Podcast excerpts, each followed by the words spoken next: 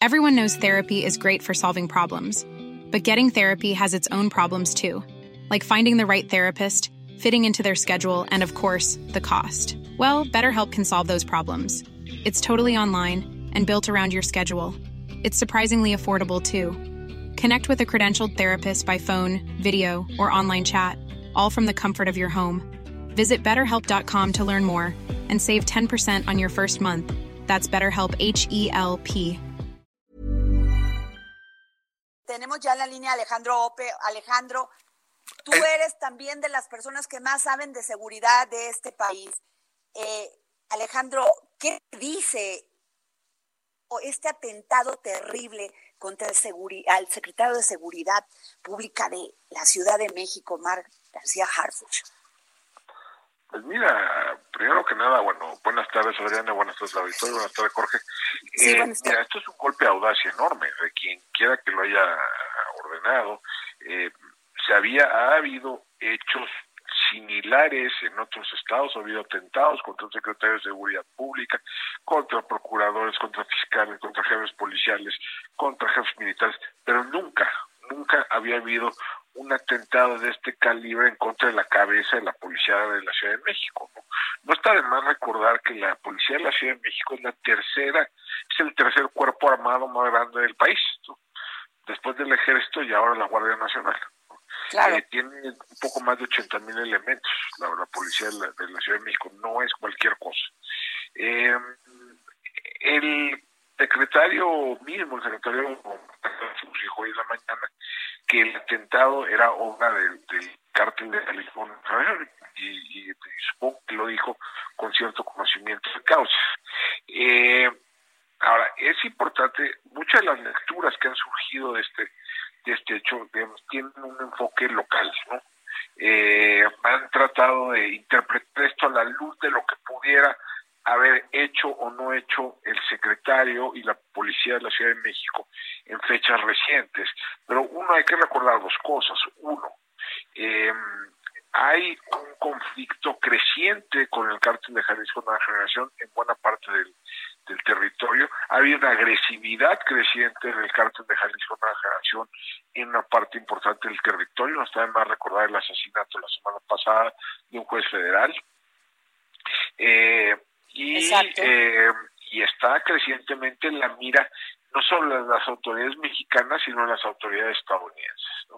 Entonces, eh, esto, esta, la decisión de atentar en contra de de Omar García Garfus, un funcionario de este calibre, pudiera tener, o sea, pudiera estar vinculado a procesos más, más amplios que lo que sucede estrictamente en la ciudad. Y también hay que decir que Omar García Garfus tiene una larga carrera como, como policía.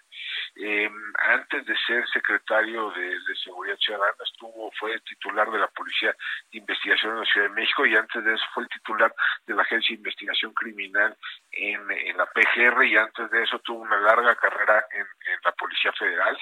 Eh, entonces, digamos, y en varios momentos, digo, ah, se ha se ha topado su carrera con el cártel de Jalisco. En varios momentos ha enviado a la cárcel a varias personas vinculadas al cártel de Jalisco y a otras organizaciones criminales. Entonces, entonces, lo que está detrás de eso no digamos, puede ser más complejo que lo que sucedió la semana pasada, déjame ponértelo así, o lo que o, o algunas detenciones específicas en la Ciudad de México, ¿no? O sea, esto esto yo creo que hay que leer, tener una lectura más amplia.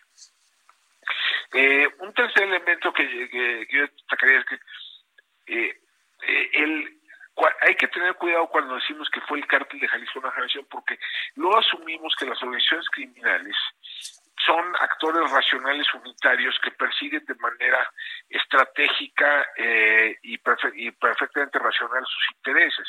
Eh, y puede no ser el caso, es decir, todas las organizaciones criminales son conjuntos de individuos que pueden tener motivaciones diversas, que pueden tener agendas diversas, que pueden este, perseguir objetivos diversos. Eh, entonces, eh, y se ha hablado recientemente mucho de divisiones dentro del cartel de Jalisco Nueva Generación, se ha hablado de desplazamientos de liderazgo. Eh, entonces, esto pudiera también ser resultado de ese, de ese rejuego de Y luego también pues habría que explorar otras alternativas, es decir, que no necesito, esto lo dijo el propio secretario de, Seguridad Ciudadana, el propio Margarita García pero yo creo que digo, la propia Fiscalía tendrá que, que investigar otras otras posibles posibles conjeturas detrás de esto, ¿no? Lo que sí es un hecho, y esto y yo creo que esto me parece categórico, es que no se puede dejar pasar un evento de esta naturaleza, no se puede tratar como un caso más. Se tienen que destinar de los recursos extraordinarios para, uno, dar con todos los responsables y dos, asegurar, mandar el mensaje al grupo o grupos que hayan estado detrás de este, este atentado que no, que cruzaron una raya, que cruzaron el Rubicón y que ahora sí no hay regreso y que van a pagar las consecuencias de, ese hecho, ¿no? Y que eso significa que eh, se van a volver el objetivo prioritario, eh, los, los objetivos prioritarios para las autoridades, no solo capitalinas, sino también federales. Claro. Eh, entonces yo creo que o sea, hay que pensar, o sea, esto tiene implicaciones muy serias, o sea, no es un hecho común y correcto. Así es, este eh, Alejandro. Y otro tema que me llama la atención es el tema de esta austeridad y de abrazos y no balazos, porque en el tema de la austeridad, de la austeridad ve lo que le costó al Poder Judicial no tener este apoyo para que sus jueces tuvieran escoltas o una o una seguridad más reforzada. También en el tema de, yo creo que ya se acabó, se acabó el tema de abrazos y no balazos, pues yo creo que ya ese es para volver a definir una estrategia de seguridad mucho más, este, pues repensarla, ¿no? Mira, sobre lo primero, o sea, sí, yo creo que sí, o sea, lo que sí obliga a este, estos atentados eh, es a pensar en la, en, la, en la seguridad de los funcionarios, de los funcionarios de primer nivel, eh, a suponer que no hay uno solo que no sea vulnerable a ataques de esta naturaleza. ¿no? O sea, el secretario de Seguridad Ciudadana de la Ciudad de México es con mucho, a ser con mucho uno de los funcionarios mejor protegidos del país. Eh, Alejandro, te quisiera pedir un, favor. Que lo, rodea, que lo rodea es enorme. Entonces, eh, eh si Alejandro. se atrevieron a atentar en su contra, se atrevieron a atentar en contra de básicamente quien sea. Entonces, sí hay que revisar digamos, los protocolos de protección de funcionarios. Y nos decías sobre el tema de reforzar la seguridad y esto de que esta austeridad cobra a veces la vida de la gente, sobre todo de los funcionarios que se dedican a darnos pues a tener esta seguridad para los mexicanos. ¿Qué nos puedes decir de eso? El juez parece ser que él por alguna razón rechazó la, la seguridad que le habían ofrecido cuando lo cambiaron de, de adscripción, pero como sea, sí parece haber habido recortes en ese en ese rubro en varias varias eh, instituciones y varias áreas, ¿no? Yo creo que el caso de hoy, el atentado del día de hoy, sí debería de conducir a revisar los protocolos de, de, atención, eh, de protección de funcionarios. Eh, yo creo que por un lado hay gente dispuesta a atacar a incluso a funcionarios eh, de muy alto nivel y segundo con medios para hacerlo no o sea eh, y si, el, ataque fue hoy atacaron a uno de los unos 5 o 10 funcionarios mejor custodiados de todo el país ¿no? Eh, no es fácil llegarle y, les, y tuvieron hubo un grupo que tuvo el golpe a la audacia de intentarlo, ¿no? Entonces, eso sí debería de servir de llamada de atención para todos los demás, ¿no? Eh, y que esto, esto, pudiera repetirse, ¿no? Claro. Oye, Alejandro, y el tema de las armas que portaban estos delincuentes. Pues mira, tú has escrito mucho de eso, ¿eh? Hay mucho, desde hace mucho tiempo ha habido un eh, tráfico de armas muy importante, sobre todo Estados Unidos hacia, hacia México, ¿no?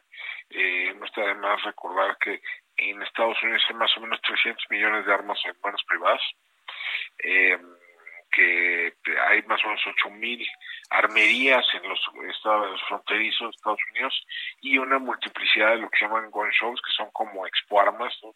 Donde se puede adquirir armas sin ningún tipo de, de, control, ¿no? Entonces es muy fácil, o sea, un, un arma, una, un cordón chivo, una K-47 en Arizona se vende en menos de mil dólares, ¿no?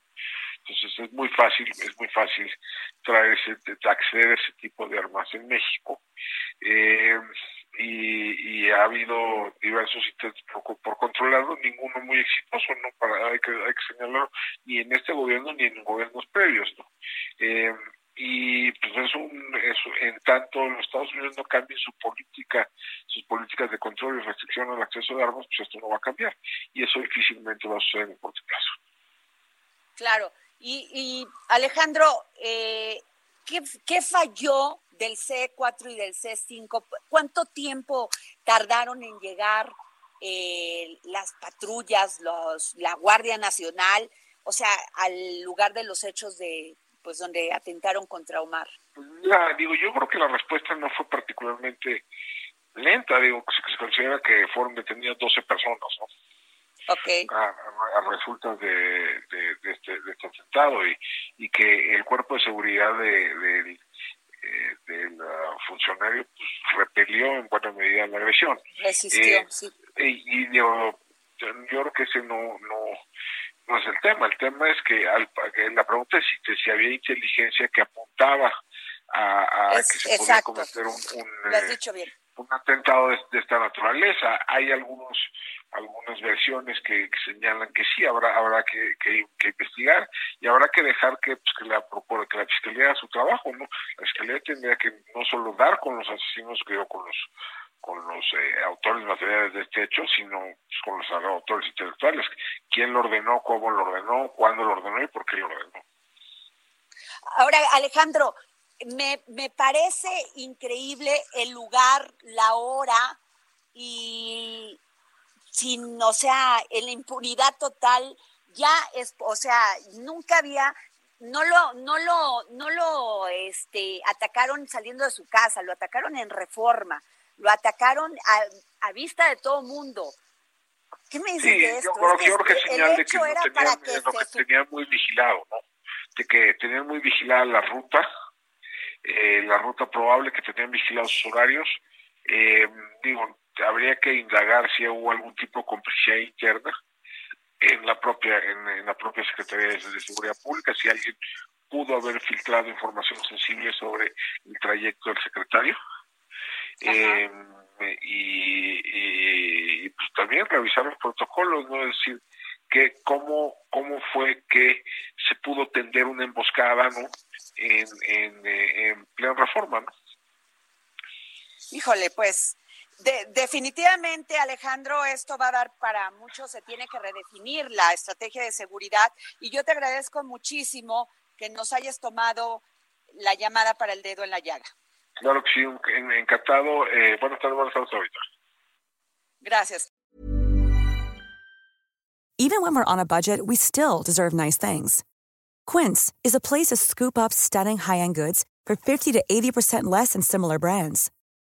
They have buttery soft cashmere sweaters starting at $50, luxurious Italian leather bags, and so much more. Plus, Quince only works with factories that use safe, ethical, and responsible manufacturing. Get the high-end goods you'll love without the high price tag with Quince. Go to quince.com slash style for free shipping and 365-day returns.